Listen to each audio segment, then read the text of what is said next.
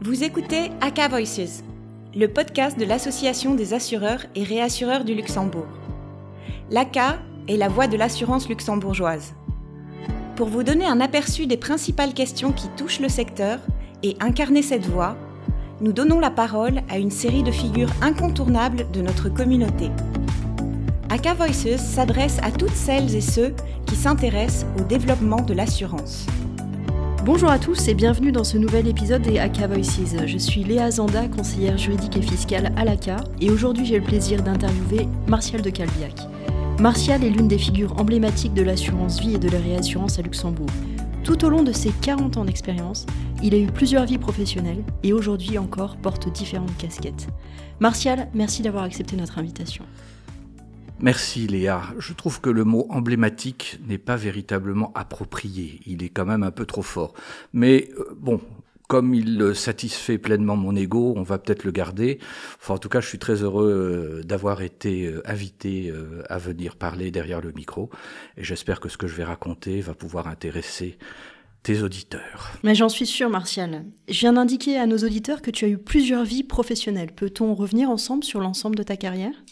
Alors je vais essayer, peut-être pas de résumer en 42 secondes 42 ans, mais je vais quand même essayer d'aller assez vite. J'ai commencé chez Grasse Savoie euh, à la fin des années 70. Et chez Grasse Savoie, l'une des premières choses qu'ils ont faites, c'est de m'envoyer à Londres chez Willis pour aller parfaire ma formation.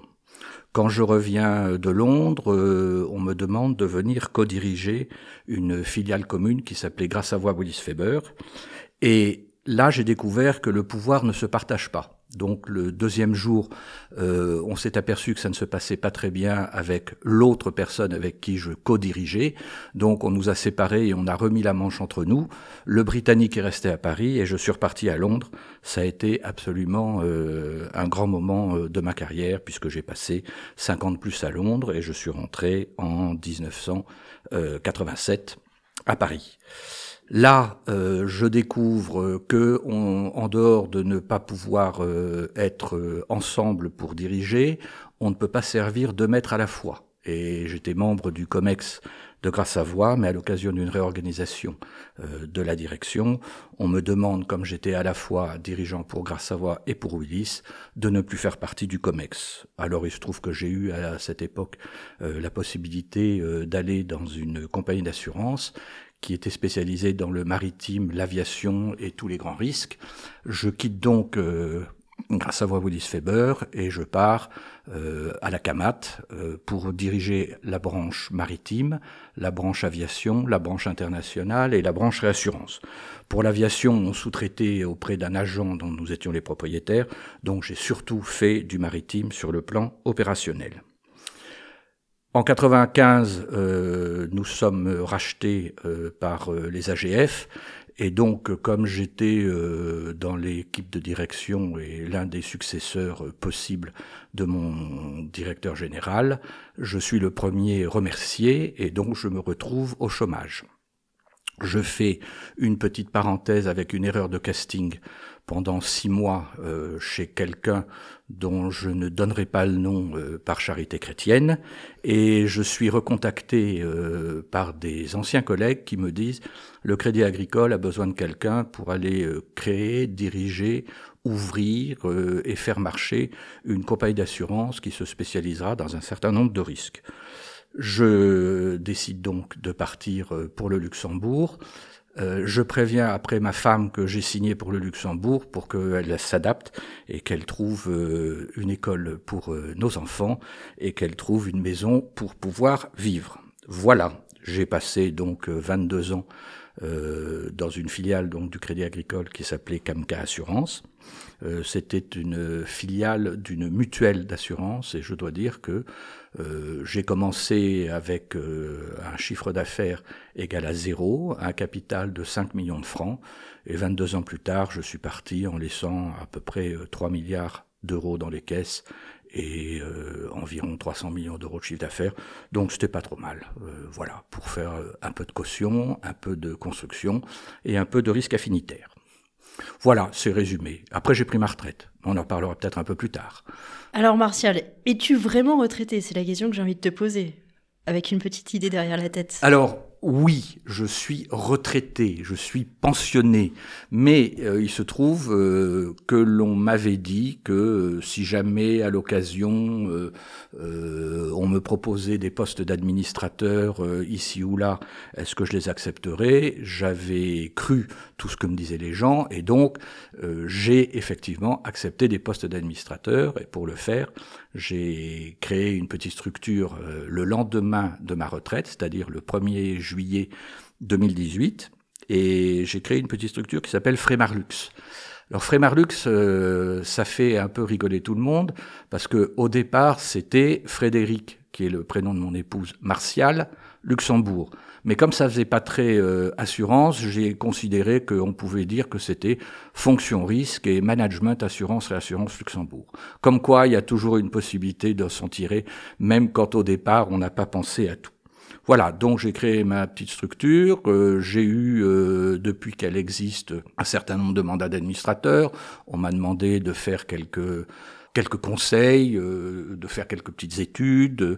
Euh, je suis intervenu aussi euh, en intérim pour aider une société qui avait besoin de dirigeants agréés pour ses captives et qui, dans l'attente du recrutement, avait besoin de quelqu'un qui s'en occuperait temporairement. Donc voilà, je prends ce que l'on me propose, mais ce qui est intéressant, c'est que je ne prends que ce qui me plaît. Autrement dit, si on me propose quelque chose qui ne m'intéresse pas, je dis merci, mais non merci. Et ça, c'est quand même l'un des grands avantages par rapport à avant, où quand euh, j'avais euh, quelques patrons, il était parfois euh, de temps en temps obligé pour moi de faire, même si je n'avais pas envie de faire. Maintenant, je ne fais plus que ce que j'ai envie de faire, et je le fais à mon rythme, qui est quand même devenu un rythme un peu plus sénatorial que managerial.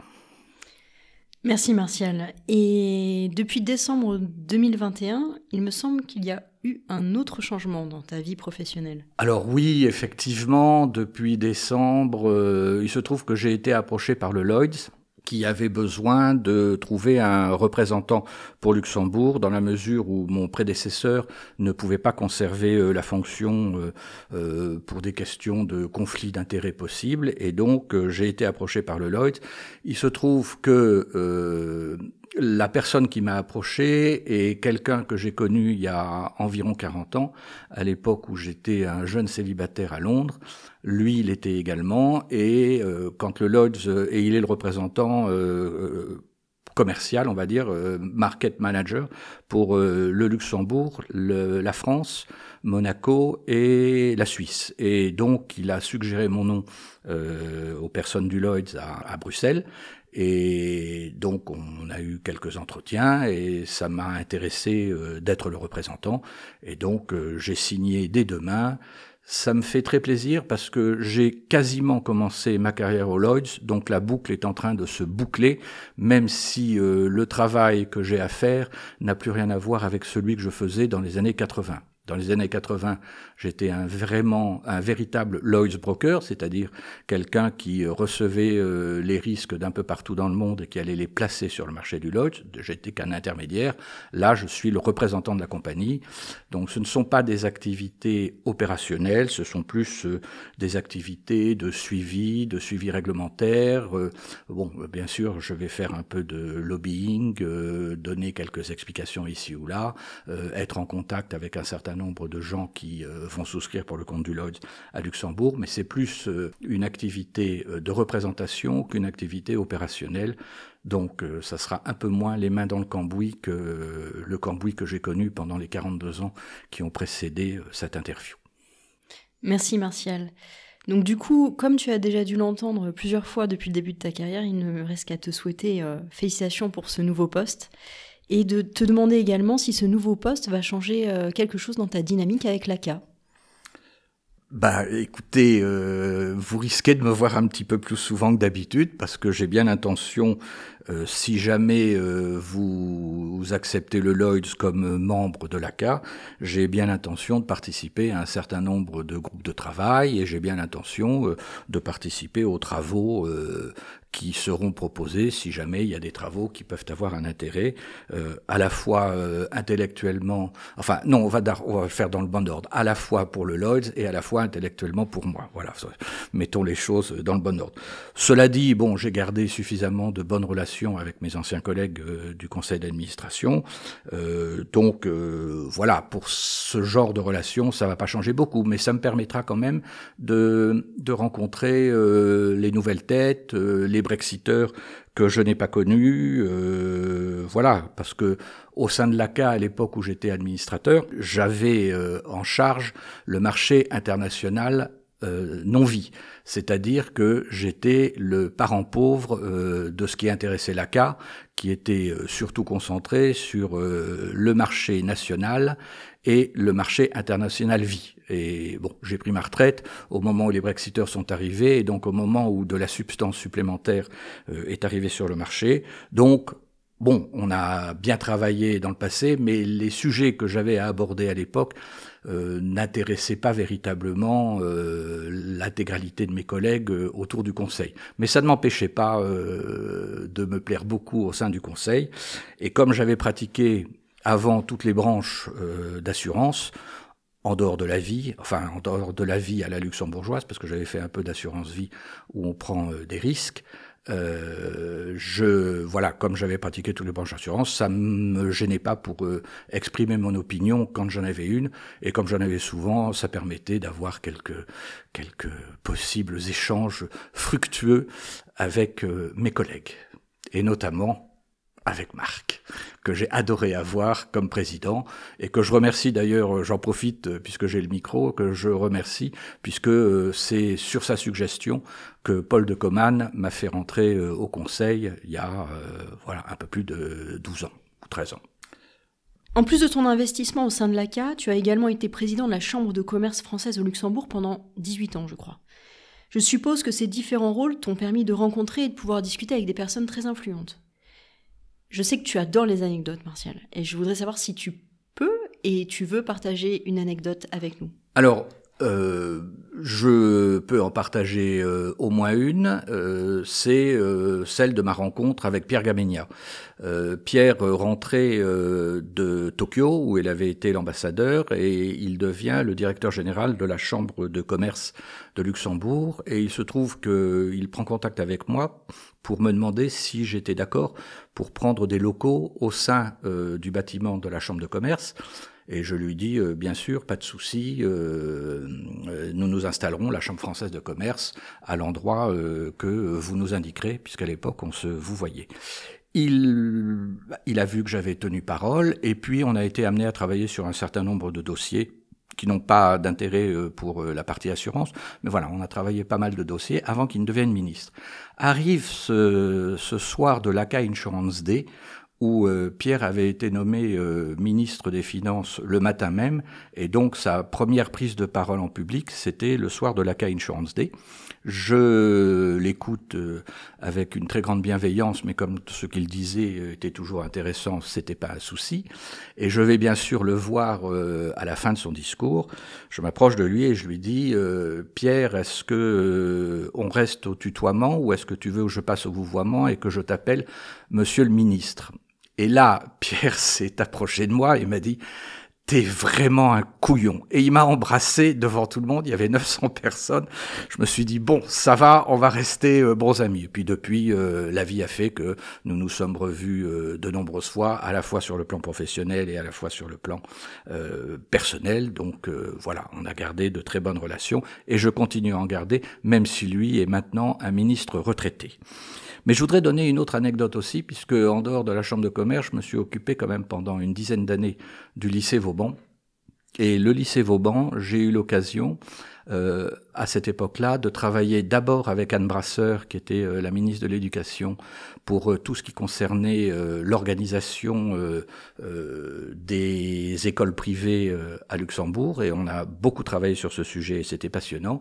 Et j'ai eu aussi l'occasion de travailler avec Paul Elminger, qui m'avait accueilli merveilleusement bien dans son bureau à la mairie et qui m'avait montré non seulement euh, ce qu'il avait l'intention de faire de la ville de Luxembourg s'il en restait le bourgmestre, mais qui m'a également beaucoup aidé pour euh, euh, que le terrain sur lequel se trouve le lycée Vauban soit maintenant le terrain qui est utilisé et tout fonctionne merveilleusement bien, même si on a mis un peu plus de temps que prévu parce qu'il y a environ 500 mètres carrés qu'un luxembourgeois n'a pas voulu vendre et donc on a dû entourer euh, ce terrain avec le reste du lycée. Mais voilà, ça, ça voilà, ce sont quelques anecdotes. Des anecdotes, il y en a euh, des centaines. Alors, je ne profite pas euh, du fait que j'ai le micro pour faire de la pub, mais il se trouve que je suis en train d'écrire un livre sur mes souvenirs d'assureur. Donc, je ne suis pas du tout en train de vous en faire de la publicité parce que ça sera quelque chose de privé, mais voilà, ça sera un livre dans lequel il y aura une bonne centaine d'anecdotes euh, de ce qu'a été ma vie d'assureur et ce qu'ont été mes bons souvenirs. Merci euh, Martial d'avoir partagé euh, ces deux anecdotes avec nous. Et si vous voulez en savoir plus, du coup, il y aura le livre de Martial. Ah, je savais bien que tu ferais de la pub derrière voilà. moi. De la pub déguisée, je crois que je n'ai pas le droit. du coup, avec ton expérience et de ton point de vue, je pense qu'il est très important, et, et voilà, aujourd'hui tu as le micro, et il est très important pour, pour nous, au sein de l'ACA, d'avoir un petit peu ton ressenti et de savoir quels seraient les trois challenges principaux qui, selon toi, attendent le secteur de l'assurance non-vie et de la réassurance pour les deux prochaines années? Alors, euh, là, ça va être très très facile euh, à répondre et si tu m'autorises, on va oublier dans les deux prochaines années. Et on va dire dans les années qui viennent parce qu'il y a des problèmes qui sont plus à long terme. Et ça va être d'autant plus facile pour moi de répondre que je vais renvoyer euh, les personnes qui nous écoutent aux différentes prises de parole ou articles qui ont été écrits après que Mark Lauer a donné un certain nombre de d'interviews ou a pris la parole dans nos dans nos En fait, euh, Marc a parfaitement bien euh, indiqué euh, quelles étaient les, les, trois choses importantes. La digitalisation, qu'il va falloir continuer de prévoir, d'organiser, en n'oubliant pas derrière nous les gens qui ont quand même encore quelques difficultés avec le digital, et ils sont beaucoup plus nombreux que ce que l'on pense. le vieillissement de la population, euh, où là euh, on a on va avoir affaire euh, à, à, des choses compliquées en matière euh, euh, d'assurance vie, en matière de frais médicaux, en matière de, de suivi, d'autant plus que dans nos sociétés occidentales un peu hypocrites, on a de plus en plus tendance à penser que nous sommes immortels. Et puis, euh, bien sûr, la crise climatique. Alors, la crise climatique, euh, c'est bien sûr, ce sont bien sûr euh, toutes les catastrophes naturelles euh, sur lesquelles il va falloir trouver euh, des possibilités d'apporter euh, les couvertures idoines. donc ça, c'est l'exposition au risque, mais c'est aussi le choix de nos investissements le choix de nos investissements, est-ce qu'on fait dans le green ou pas dans le green, etc. Là-dessus, je vais pas euh, trop rester sur le sujet parce que euh, il y aurait beaucoup beaucoup de choses à dire et je trouve qu'on est encore euh, euh, pour l'instant dans des comportements plutôt euh, risibles et hypocrites sur certaines prises de parole en matière de green. Donc voilà, je pense que les assurants ont quelque chose à faire, mais il faut le faire intelligemment et il faut pas le faire dogmatiquement. Et j'ai malheureusement l'impression qu'on est plus dans le dogmatisme que dans la véritable vision, enfin dans le dogmatisme et dans le marketing, que dans la véritable vision de ce que l'on devrait faire.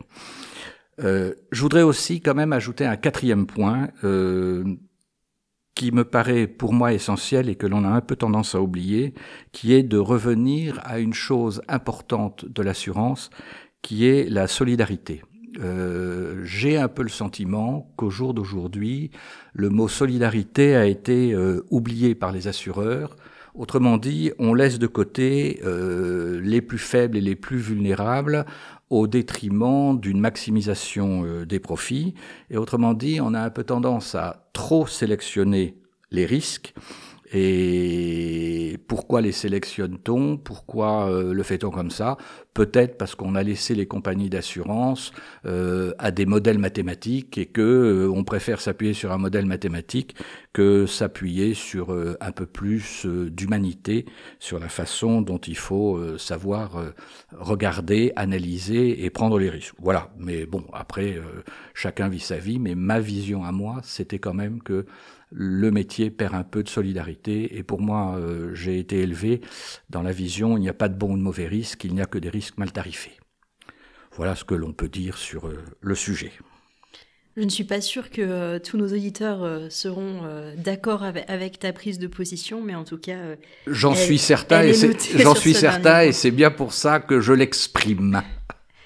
Nous avons la tradition de terminer nos podcasts avec une note plus personnelle, Martial, et du coup, euh, quel est ton meilleur souvenir de toute ta carrière professionnelle? Alors, si tu m'autorises, je vais en donner deux.